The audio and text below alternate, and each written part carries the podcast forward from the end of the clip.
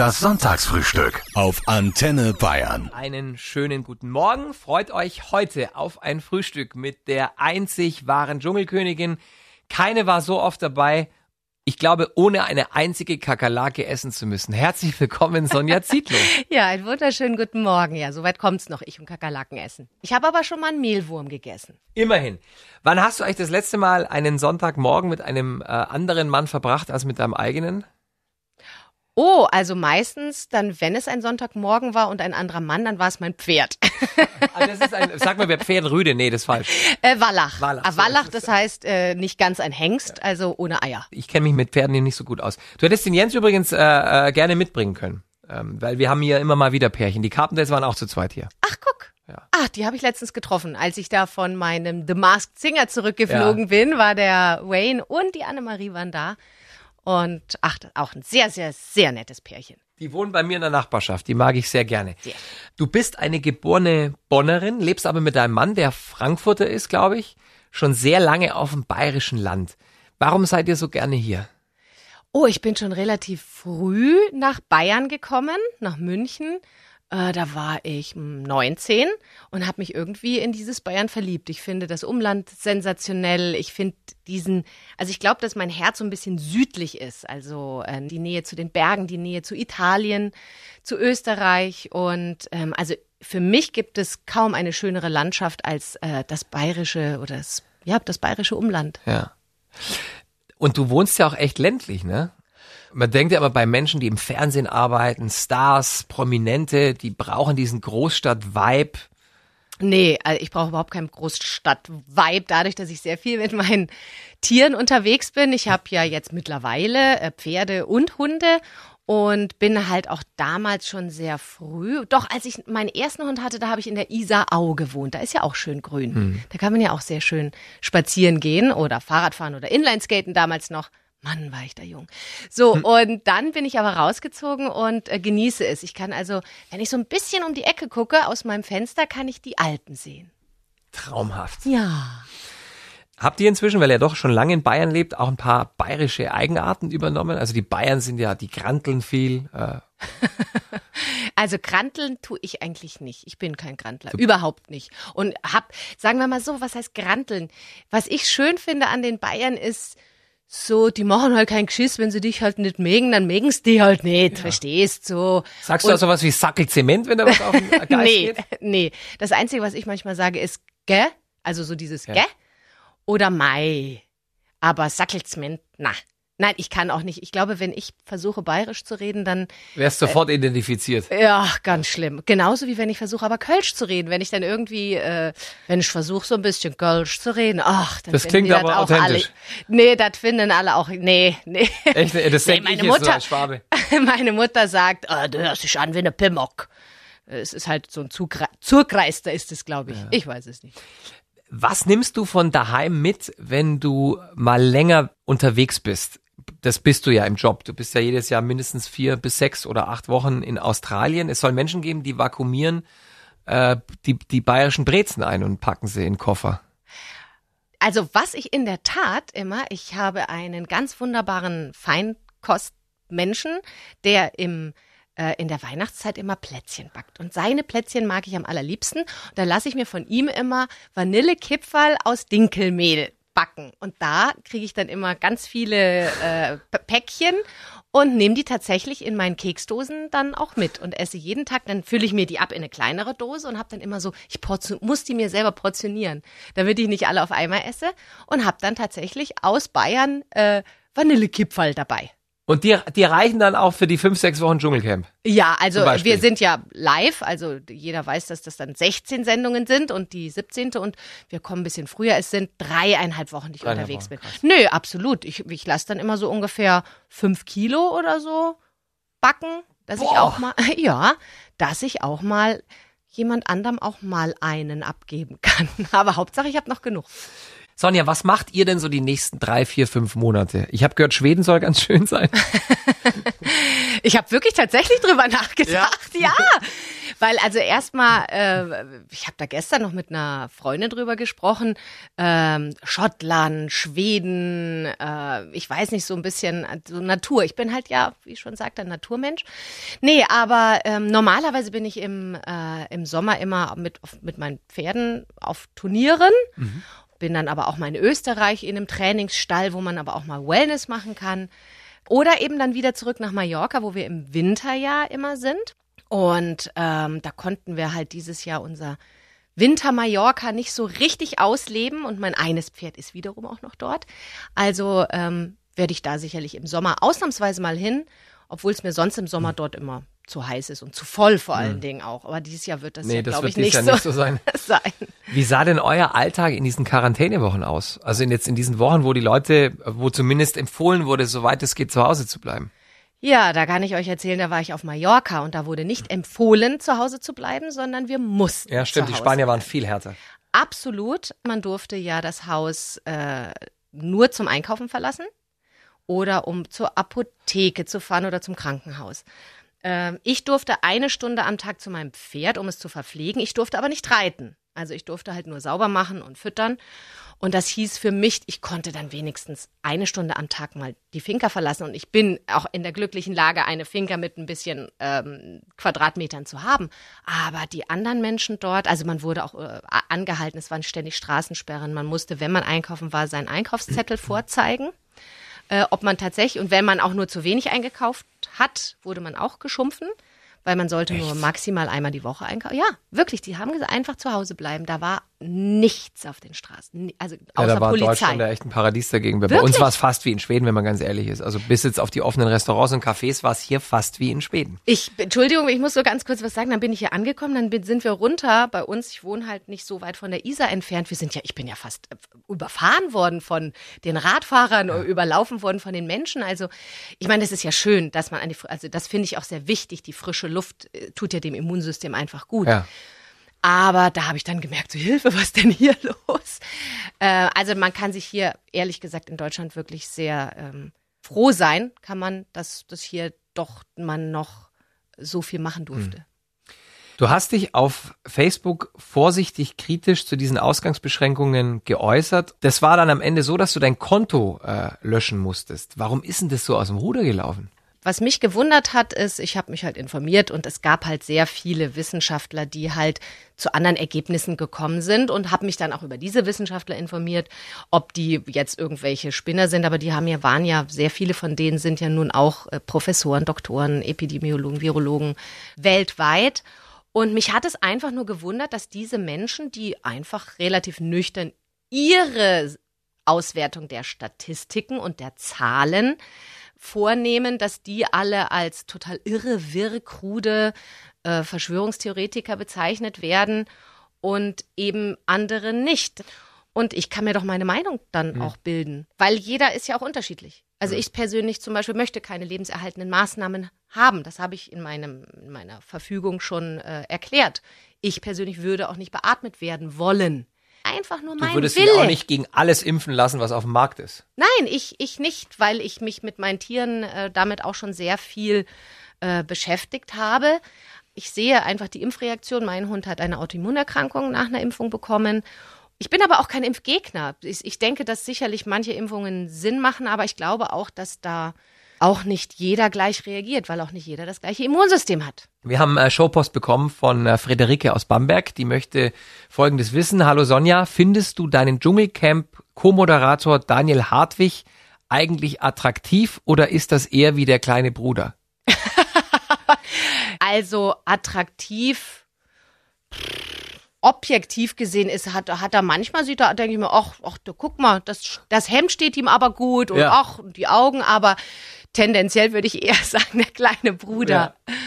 Stimmen die Gerüchte eigentlich? Äh, die meisten nicht. Was denn? Wir gehen mal ein paar durch, die ich gefunden habe. ja. Dass du dich zum Beispiel äh, mit einem elektrischen Fitnessanzug stimulierst. Ach so, ja. Das hört sich ja an. Das heißt doch elektrische Muskelstimulation, das Ja. ist dieses äh, ja, EMS. Und ja, so einen habe ich zu Hause und da kann man gleichzeitig ganz viele Muskelgruppen trainieren, während man den anhat. Stimmt es auch, dass du dir selbst manchmal die Haare schneidest? Ja, Cool.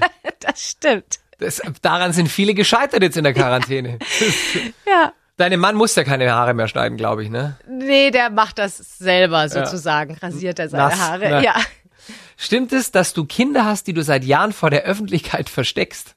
Nein. Okay. Außer meine Fellkinder, aber die verstecke ich ja auch nicht vor der Öffentlichkeit. Ich habe keine Kinder. Stimmt es, dass du mit deinem eigenen Blut eine Faltencreme hast herstellen lassen? Ja, das stimmt. Das habe ich mal machen lassen. Dann bin ich hier zu einer Ärztin gegangen und das, ich glaube, nennt man das Vampirtherapie? Nee, mit Vampirtherapie ist, glaube ich, wenn man das dann gespritzt bekommt. Nee, also ja, das stimmt.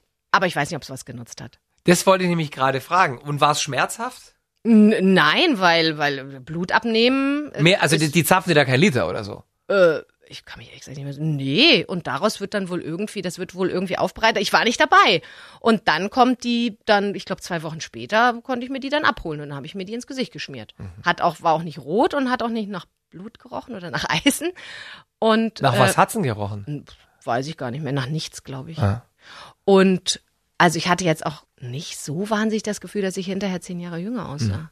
Also du hast es dann kein zweites Mal gemacht. Nein. Tut Botox eigentlich weh? Naja, das Pieken ist natürlich nicht angenehm. Ist es wie Akupunktur? Ja, so ein bisschen. Ja. Also ich finde Spritzen ja ganz blöd und deswegen denke ich mir jedes Mal, oh, oh, hoffentlich ist bald rum. Man macht es, glaube ich, maximal zweimal, dreimal im Jahr. Äh, ich mache es nur einmal im Jahr.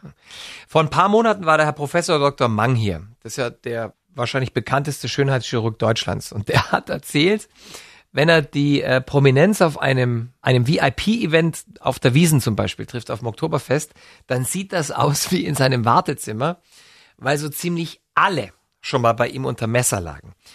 Warum machen die Leute und auch die Presse bis heute da so ein riesen Heckmeck drum, wenn jemand was hat machen lassen? Keine Ahnung, weil mit dem Finger auf einen gezeigt wird und das schämt man sich oder also Warum hast du dich mal entschieden, das öffentlich zu kommunizieren? Weil du hättest auch einfach nichts sagen können. das ist mein Problem halt leider auch, dass ich halt ich kann so schlecht lügen. So geht's Und- mir. mir siehst du das aus 100 Ja. Meter Entfernung an. Ich könnte meine Frau niemals betrügen. Das Ja. würde sie merken, bevor ich zur Tür reinkomme. Genau. Ich habe es ja auch nicht geplant gemacht, sondern einfach, ich habe mir dann Spaß draus gemacht und wir haben ja darüber irgendwie, äh, ich weil wenn mich einer fragt, ich kann nicht sagen, nein, um Gottes Willen, nein, weil es ist halt so und ich, weil ich persönlich auch nichts Verwerfliches daran finde. Mein Gott, also deswegen, Man darf auch nicht vergessen, dass Aussehen auch zu deinem Beruf gehört. ja, sagen wir mal so, ob, ob, das jetzt mein Beruf, ob ich dann jetzt mehr oder weniger auf, ich glaube nicht, dass das mit Botox zu tun hat. Ich muss natürlich sagen, ähm, dass ich schon, wenn ich dann Bilder immer sehe und dann, dann sind um meine Augen rum immer so viele Falten und dann sehe ich die Ver- Verona Pot, die genauso alt ist wie ich und die hat überhaupt keine Falten. Na gut, die hat halt auch wirklich andere Gene. Und, dann vielleicht denk 100 Instagram-Filter drüber laufen lassen. Nein, ich sehe sie ja dann auch in echt. Ach so. Die hat echt ganz schön gute Gene. Also, weil ich weiß nicht, weil irgendwie um meine Augen die Falten, die haben sie bisher noch nicht weggekriegt. Sonja, die kommen vom vielen Lachen. Ja, das ist einfach Und wirklich das wiederum so. Ist super fürs Immunsystem. Ja, das stimmt. Lieber ein paar Lachfalten zu viel und dafür gesund. Ja, ja, absolut. Ja, um Gottes Willen. Ja, nee, gesund. Also, äh, mein Immunsystem, hey, ich glaube, ich weiß nicht, wer so ein geiles Immunsystem hat wie ich. Hast du die Frisur eigentlich, weil sie praktisch oder weil sie cool ist? Beides. Ah, mein Mann, lustig. Äh, Männer sind ja immer, stehen ja immer auf lange Haare. Und damals habe ich dann Golf gespielt und mein Mann hat irgendwann gesagt, wann schneidest du dir wieder die Haare ab? Ich kann, ich kann dich überhaupt nicht erkennen. Jeder läuft mit einer Mütze, mit einem Cappy rum, hat einen Pferdeschwanz hinten raus. Du siehst aus wie alle. Und dann habe ich sie wieder abgeschnitten, hat er gesagt, ah, endlich wieder meine Frau.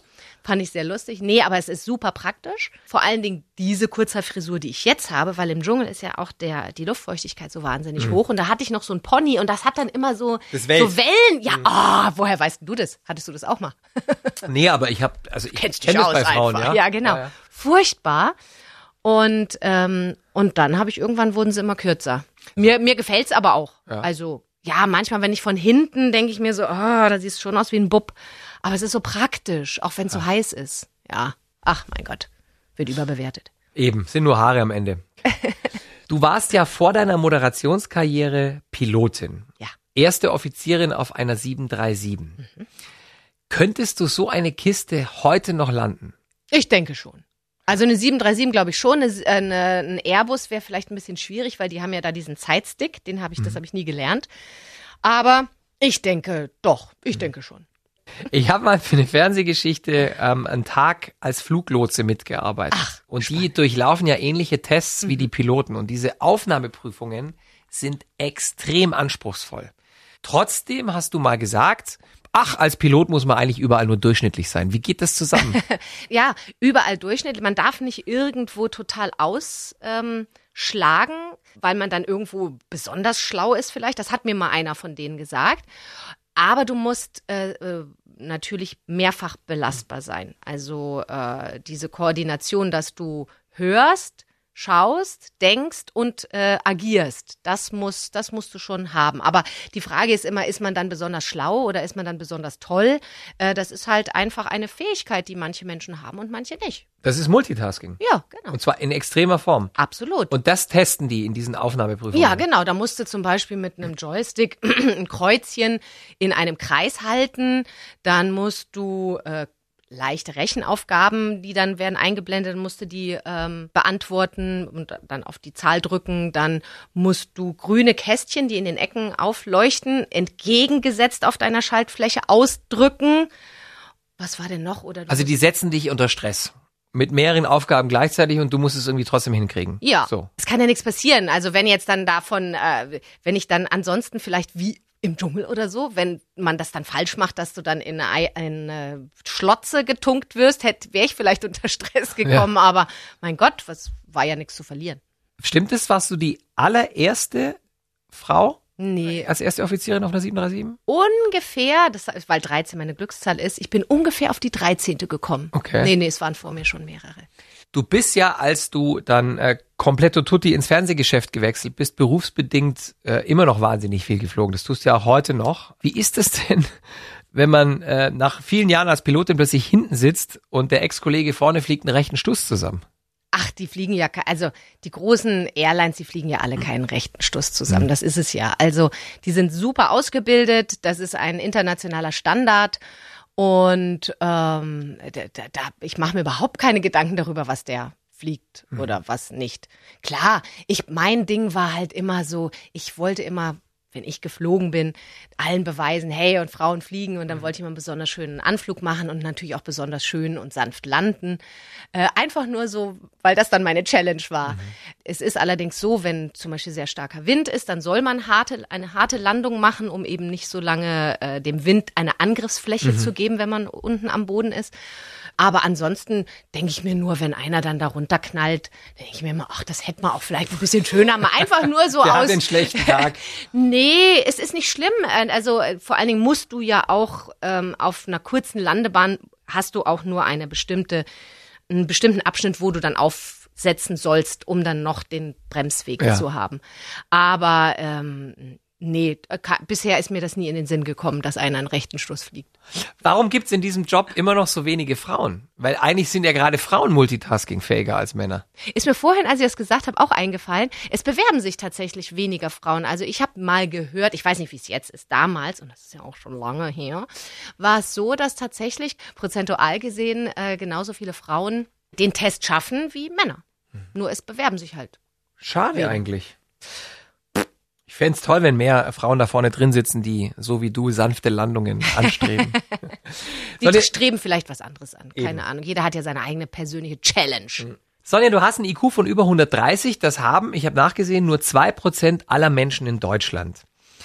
Wie lebt sich's mit so einem Prozessor im Kopf? Ich meine, das ist ja wie Ferrari fahren auf der A9, während alle anderen mit einem Traktor rechts vorbeizuckeln. Florian, ich sag dir, das ist nicht einfach ein Quatsch.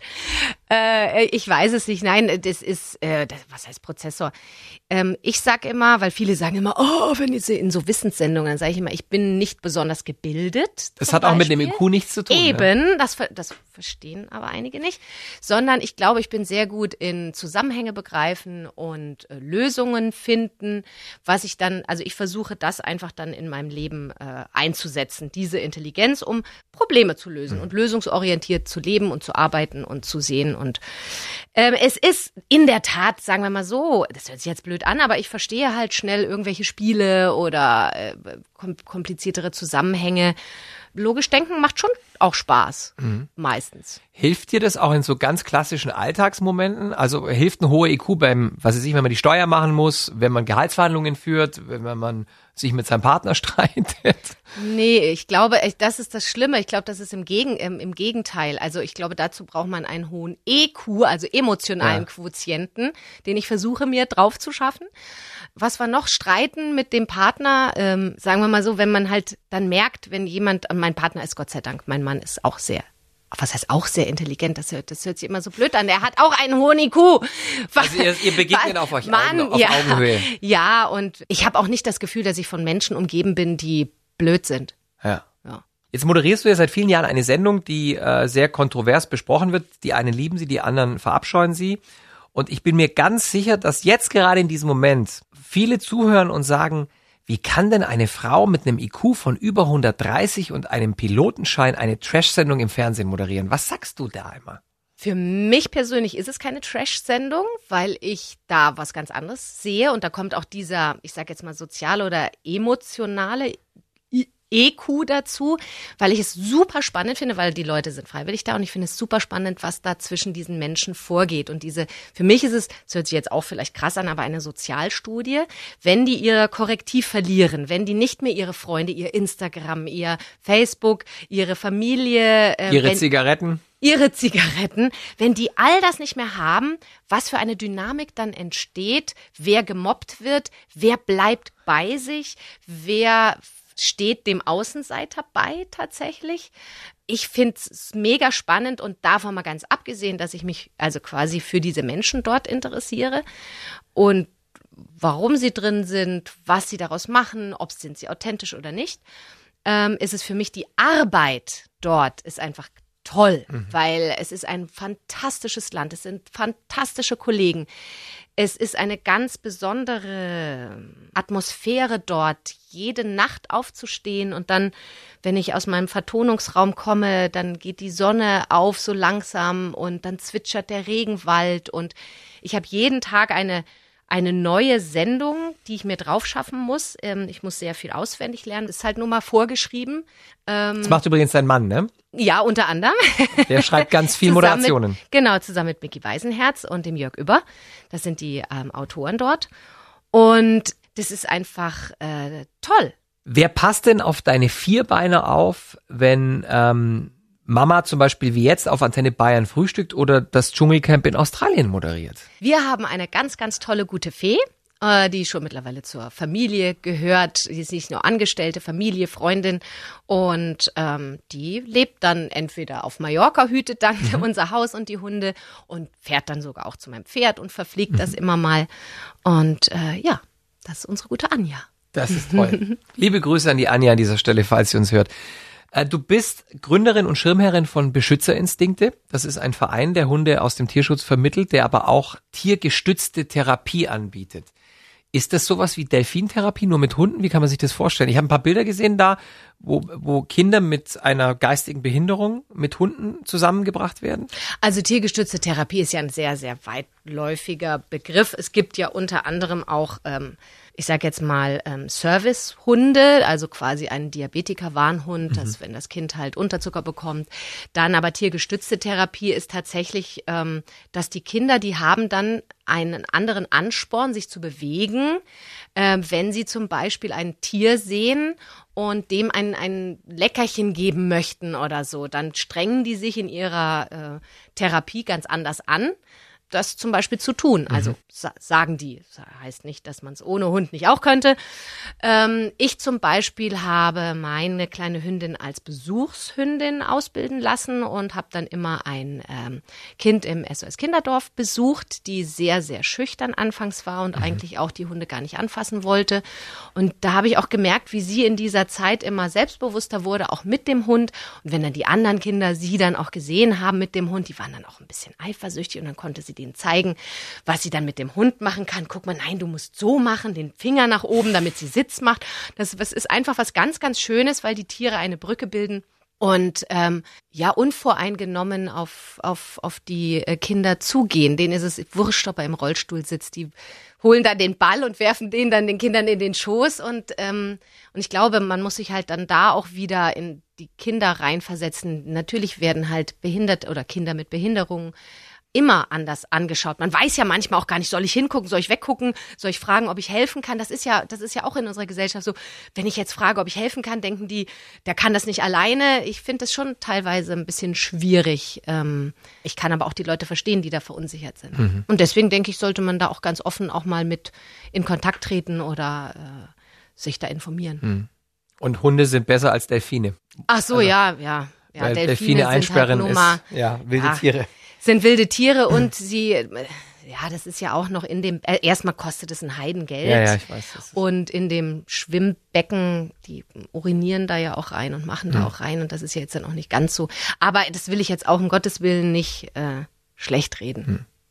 Ganz viele Bayern erinnern sich noch an die neuen Welpen, die im Oktober 2009 hier im Studio auf die Welt kamen. Ich hatte meine Hündin, die Emma, ähm, damals erst fünf Tage aus einer ungarischen Tötungsstation zu mir geholt. Dass die hochschwanger war, das wusste keiner, weder ich noch die Tierärztin, die sie in Deutschland untersucht hat. Und dann ging es hier im Studio um kurz nach 22 Uhr los. Du hast uns damals aus der Patsche geholfen, Sonja. Naja, ach, was heißt aus der Patsche geholfen? Ich, ich denke mal, da wären sicherlich auch noch andere Vereine eingesprungen. Also naja, du hast uns eine Wurfbox gestellt. Es gab ganz viel Welpenfutter, also dieses Pulver, und zwar in Kilosäcken. ja, dafür ist halt der Verein auch da. Das war ganz toll.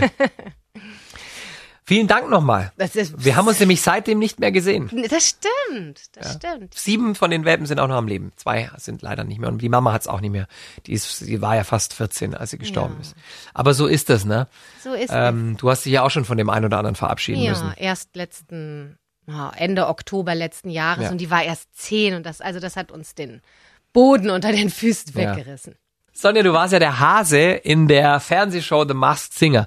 Für alle, die diese Sendung noch nie gesehen haben, Stars singen in wunderschönen Fantasiekostümen, in denen man sie erstmal nicht erkennt und die Zuschauer müssen raten, wer drinsteckt. Auch aufgrund der Stimme. Hättest du dich selber erkannt, wenn du dich hättest selber erraten müssen? Also ich denke schon, immer wenn ich mich dann, ich habe mir natürlich meine Auftritte dann angeschaut und das war dann teilweise so, wo ich mir denke, oh Gott, so, so schief hörte sich das beim Singen gar nicht an, wie es Ja. dann über den Äther kommt. Ähm, und dann wollte ich immer die Bettdecke oder irgendwas über mich ziehen. Ähm, aber was ich dann wiederum sagen muss, um mich jetzt auch mal zu loben, ist, ich habe dann aber den anderen Charakter, wenn der Hase dann da stand oder seine, so, dann fand ich den Hasen irgendwie total süß und drollig. Also irgendwie so ganz, ganz putzig. Also mir hat er gute Laune gemacht, wenn er dann mit seinem Gegrinse und seinen Zähnchen da gehampelt hat. Ähm, nur wenn er halt gesungen hat, war halt, da habe ich mir gedacht, komm, vielleicht kann man meine, meine Lieder auch ein bisschen kürzer machen, dann kann der Gregor, also dann kann der Drache oder das äh, Faultier kann dann vielleicht ein bisschen länger singen, weil die, ach, das hat, war einfach sensationell, was sie da abgeliefert haben. Wie ist das denn für dich, wenn du nach so vielen Jahren im Fernsehgeschäft mal nicht erkannt wirst? Du kennst das ja anders gar nicht mehr. Also wenn du vor die Tür gehst. Jeder weiß, wie du aussiehst. Das fand ich mega spannend. Ich fand das super, weil ja auch hinter den Kulissen, man hat ja auch eine gewisse Ausstrahlung, obwohl man mich nicht kennt. Man geht ja immer mit Maske rum und mit Hoodie und mit allem Pipapo und auch die anderen Betreuer der Promis, die anderen kenne ich ja auch nicht, also gar nicht. Und Ihr wusstet untereinander gar nichts. gar nichts. Und dann siehst du da halt dann zum Beispiel den Dalmatiner. Und das war so ein schönes Kostüm. Ich hab, und dann haben wir uns so gegenseitig Herzchen zugeworfen, weil sie fand dann mein Kostüm und ich fand den Dalmatiner süß. Und du spürst ja auch eine gewisse Aura ausgehen von diesen Menschen, die da hinten sind. Und das ist so schön. Und dann habe ich eben auch diese Figur kreiert.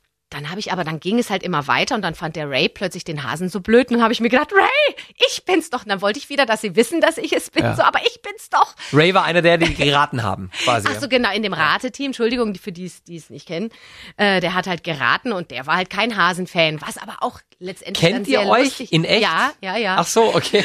Und ja, und wie dann aber, aber das ist ja auch lustig gewesen, dass er dann den Hasen nicht so doll fand. Aber es war dann tatsächlich so, dass am Ende, wo ich dann wusste, okay, jetzt werde ich dann bald demaskiert Und viele ja den Hasen so süß auch fanden und so nett. Und dann habe ich gedacht, und was ist, wenn die dann enttäuscht sind, wenn dann die böse Frau da drunter ist? Ähm, aber es hat, es, es war ganz viel, äh, also es sind keine Mhm. Hasskommentare irgendwie mir entgegengekommen. Im Gegenteil, ganz viele haben sich sehr, sehr, sehr gefreut und haben das gefeiert. Gestern noch beim Eisholen hat eine Frau so, hallo, übrigens schönes Hasenkostüm, das war toll mit dem Hasen. Und Süß. ich habe dann, oder der Hase hat dann auch tatsächlich Fanpost gekriegt und dann haben die Kinder den Hasen gemalt und eine Mutter hat dann auch nach der Demaskierung geschrieben, danke für die schönen Momente. Meine Tochter weint zwar gerade, weil der Hase draußen ist und sie so bitterlich hat sie hat sie lange nicht geweint und, und das war so so in dieser Zeit gerade so schön und das war auch mein Ansinnen in dieser Zeit, wo ich das Gefühl hatte, dass viele zu Hause sitzen, vielleicht auch alleine oder wo es um viel Negatives auch geht oder Angst und ich wollte den Leuten einfach einfach nur Entzückung bringen. Das Nicht vielleicht mit meinem Gesang, aber mit dem Rest. Die, naja, das war wahrscheinlich der schiefste Hase, den es jemals in der Geschichte der Genau. aller, aller, aller Comichasen gab. Du hattest erst vor kurzem Geburtstag, Mhm. 13. Mai, das heißt, du bist eine Stierfrau. Wir spielen ein wenig Horoskope-Bingo. Oh. Ich lese dir was aus deinem Horoskop vor und du sagst mir, ob das zutrifft oder nicht. Okay. Eine Stierfrau verkauft sich niemals unter Wert.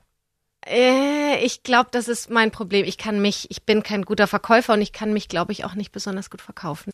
Stierfrauen sind äh, fantastische und leidenschaftliche Köchinnen, die auch vor kalorienreichen Kuchenrezepten nicht zurückschrecken, steht hier. Okay, also ich bin anscheinend keine Stierfrau so richtig. Also ich, na, hassen kann ich nicht sagen. Ich kann nicht kochen, ich Ja. mag nicht kochen und ich koche generell nicht. Und äh, Kuchen backen allerdings tue ich ab und zu, aber nicht so wahnsinnig, so, so wahnsinnig kalorienreich, wobei kalorienreich ist ja Kuchen immer, aber nicht so diese fetten Sahneteile, Ja. sondern ich mache dann halt einen Eierlikörkuchen oder so. Nicht diese fetten Sahneteile. Sahneteile. Ihre erogenste Zone ist das Ohrläppchen. Nee. Soll ich jetzt sagen, welche? Nee, ich sag nur nee. Du, musst nur mit Ja oder Nein antworten, wenn du möchtest. nee. In der Liebe ist sie eher Amazone als scheues Reh. Ach so, dass ich der Draufgänger bin? Irgendwas dazwischen, würde ich sagen. Veränderungen schätzen diese gewohnheitsliebenden Damen gar nicht. Ich bin einer ta tatsächlich, ich mag Gewohnheiten. Ich bin sowas, da sage ich immer, da bin ich ein Monk. Ich mag äh, ein gewisse Rituale. Wenn dann eine Veränderung kommt, muss ich mich tatsächlich damit auseinandersetzen. Und wenn ich das dann aber akzeptiert habe, dann ist das so. Als Mann neben einer Stierfrau zu bestehen ist niemals einfach. Sie braucht auch niemanden, der sie beschützt. Mm, Ja, das ist ein bisschen schwierig. Also bei mir ist es ein bisschen schwierig, dass auf der einen Seite ist man ganz Frau und man selbst und emanzipiert und alles, aber dann gibt's ja auch manchmal Momente, da will man halt auch einfach arm sein und in dem Arm von Ja. seinem Mann sein. Das gilt also aber, glaube ich, für alle Frauen, oder? Ja, Das eben. Also von keine, daher- mag. Beschützen, doch, so zwischendurch mal beschützen, finde ich auch gut. Ich finde es auch schön, wenn man mir die Tür aufhält und wenn man mich äh, galant äh, behandelt. Sehr schön. Als du im Mai 1984 deinen 16. Geburtstag gefeiert hast, liebe Sonja, und ich gehe mal davon aus, dass du gefeiert hast, weißt du gar nichts mehr? Nee. Das ist jetzt sauber. Hey, wisst ihr, wie, wie lang das her ist? Ich weiß ja, was letztes Jahr war schon nicht mehr. So viel zu IQ. Ich kann dir zumindest sagen, welche Welthits im Radio liefen, als du 16 geworden bist. Okay. Und du hast jetzt die Qual der Wahl. Ach, wa- was dann gespielt wird? Ja. Ach du großer Gott. Und ich als Nicht-Musikkenner. Aber ich, okay. Die Songs kennst du habt alle. ihr jetzt, habt ihr jetzt davon? Ghostbusters Ah, von cool. Ray Parker Jr. Ja. war da in den Charts. Dann Laura Branigan mit Self Control. Mhm. Und Dancing in the Dark von Bruce Springsteen. Und jetzt, also Ghostbusters. Ehrlich? Geil. Ich finde Ghostbusters mega. Ja. Aber dass du dich nicht an deinen 16. Geburtstag erinnern kannst. ja. Du? Ich habe meinen 16. Wir hatten so eine Eislauf-Disco Ach. in, in Neu-Ulm, in Schwaben, wo ich herkomme. Und da durfte man schon mit 14 hin. Und als ich 16 geworden bin und cooler Schlittschuhläufer, ich konnte das ganz gut rückwärts übersetzen und so. Ah. Und Sprünge und sowas. Da habe ich dann, da war ich dann der Checker. Ah. Ja. Sonja, welche ist die wichtigste Frage, die wir Menschen uns in Zeiten wie diesen immer mal wieder stellen sollten? Für mich ist es die Offenheit für die Meinung des anderen und für die Ansichten, für den Glauben wie gesagt, wenn ich an den heiligen Bimbam glaube, dann ist das halt so. ja. Der gefällt und, mir, den glaube ich ab sofort auch. ja, und andere glauben an Gott, andere an Jesus. Darf man ja auch nicht vergessen. Oder nee, wer ging übers Wasser? Moses. Ja. Ähm, ist doch alles in Ordnung. Also ich glaube, es ist wichtig, Respekt seinem Gegenüber zu haben ja. und dessen Meinung, Auffassung, Ethik, solange er jetzt nicht mit Messer auf dich einsticht und äh, kriminell wird und so weiter, sondern ähm, ich finde es ganz, ganz spannend, auch schon damals bei meiner Talkshow Menschen zu begegnen, mit denen ich sonst nie in Verbindung käme oder nie, auf die ich nie treffen würde. Jemand, der 50 Jahre lang sein Dorf nicht verlassen hat, weil er sich um Schweine kümmern muss. Ich finde es spannend zuzuhören, was der denkt, was der glaubt, warum mhm. das so ist, wovor er Angst hat vor allen Dingen auch. Und ich verstehe auch total, wenn Menschen Angst vor dem Virus haben. Ich habe es nicht, aber das, das ist absolut in Ordnung. Ich wahre den Abstand, ich ziehe mir eine Maske an, damit die anderen sich geschützt fühlen. Liebe Sonja, du warst Pilotin, du bist jetzt Fernsehmoderatorin. Was kommt als nächstes? Äh, Schmuckdesignerin? Nein, keine Ahnung. Nee, ich weiß es nicht. Also ähm, ich glaube tatsächlich, dass ähm, Moderation schon so mein Ding ist, weil es sich mit so wahnsinnig vielen unterschiedlichen Materien und Dingen beschäftigen ja. kann. Deswegen, ich habe vorhin gesagt, dass ich es toll finde. Ich habe mal geguckt nochmal, was du so alles machst und dass du auch manchmal so ein Experiment machst oder in einem Altenheim habe ich gesehen. Ja. Ich, das finde ich einfach total spannend. Ähm, ich bin eigentlich multi interessiert. Das ist in unserem Job nicht verkehrt. Ja, ist, ja. Des, deswegen war, war ich ja auch meine Talkshow. Das war schon spannend, da manchmal sehr komische Menschen zu treffen, die komische Ansichten. Ich sage jetzt einfach komisch, weil sie nicht mit meiner übereinstimmten, aber ich fand es trotzdem spannend, mit denen ins Gespräch zu treten und zu versuchen, sie zu verstehen, warum das einer sagt, sensationell an dem Job. Ja. Du musst dich mit auch mit Leuten ja. auseinandersetzen, die du, wenn du privat unterwegs wärst, würdest du sagen, mit dem will ich mich nicht unterhalten, das geht mir auf den Zeiger. Aber in deinem Job und in unserem Job macht man das. Ne? Ja, und ich mach's wirklich gerne. Ja, ich, ich mach's auch, wirklich inzwischen. gerne. Es ist echt spannend, wenn einer sagt, i Schwule sind komisch und ich will mich nicht da nicht anstecken. Das so hatte ich dann mal wirklich ein. Und da einfach mal wirklich mit dem zu reden und und dass der auf einen Schwulen getroffen ist, dann der mit ihm in seinem Fitnessstudio ist. Also es war einfach, es ist einfach spannend. Hm. Also nicht um Meinung zu bilden, ich will ja auch niemandem meine Meinung auf, äh, aufdrücken, sondern um andere zu verstehen und die vielleicht auch offener gegenüber andere Charaktere zu machen. Was war der spannendste Gesprächspartner, mit dem du jemals konfrontiert wurdest? Gab es da jemanden, wo du gesagt hast, der hat mich von den Socken gehauen? Ähm, also ein sehr, sehr spannender Gesprächspartner ist jemand, den kennt man gar nicht. Das ist meine sehr, sehr liebe Freundin Irena, mhm. die einfach äh, in der ganzen Welt rumgekommen ist, weil sie äh, auch Stewardess war, hatte dann einen schweren Unfall und kommt mit ihrer äh, ja, Tinnitus und allem. Ach, das ist einfach ein so fantastischer Mensch die einfach sich, auch wenn sie in diesen ganzen Ländern war, wo andere äh, Regimes tätig waren, andere Politik, andere Religion, sie ist, hat sich immer für die Länder, die Leute interessiert und die kann so viele Sachen einfach erzählen und aus, aus ihrer Sicht, also es ist so erhellend immer mit ihr, dass auch jemand wie sie sagt zum Beispiel, ähm, du, also sie hat auch nach wie vor, weil ihr Gesicht war auch bei dem Unfall, also in der Luft, äh, wurde zertrümmert und sie sagt, sie hat immer wieder Schmerzen und den Tinnitus, aber sie sagt, das ist doch toll, ich kann damit gut umgehen, ist doch toll, dass mich das getroffen hat, jemand anders wäre nicht so gut damit mhm. umgegangen. Also alleine so das beschreibt. Das, das ja, ist krass. Ja, und das ist sie, mhm. sie, die ist einfach, die sieht immer das Positive. Sie ist letztens von der Leiter, sie ist Künstlerin dann jetzt, äh, sie ist von der Leiter gefallen und hat mehrere Beckenbrüche und sagt auch, es ist doch schön, dass ich, es hätte auch tödlich ausgehen können. Ich habe einfach sieben Leben und freut sich darüber, mhm. dass ihr Leben weitergeht. Und das ist für mich eine sehr, sehr spannende Gesprächspartnerin. Mhm. Schön. Sonja, das war ein fantastisches Frühstück, obwohl wir nichts gegessen haben. Nein. Aber nimm dir bitte noch unseren Antenne Bayern Honig mit. Wir haben unsere eigenen Bienen hinterm Haus. Das mache ich auf jeden Fall. Ähm, ich habe mich gefühlt, als würde man sich wirklich für meine Person interessieren. Manchmal ist man, das kann ich jetzt einfach mal aus der Sicht sagen, führen die Leute Interviews mit einem und die erwarten schon, was man sagt. Also sie möchten auf einen bestimmten Punkt hinaus und das tust du nicht und das ist sehr schön. Dankeschön. Das Sonntagsfrühstück auf Antenne Bayern.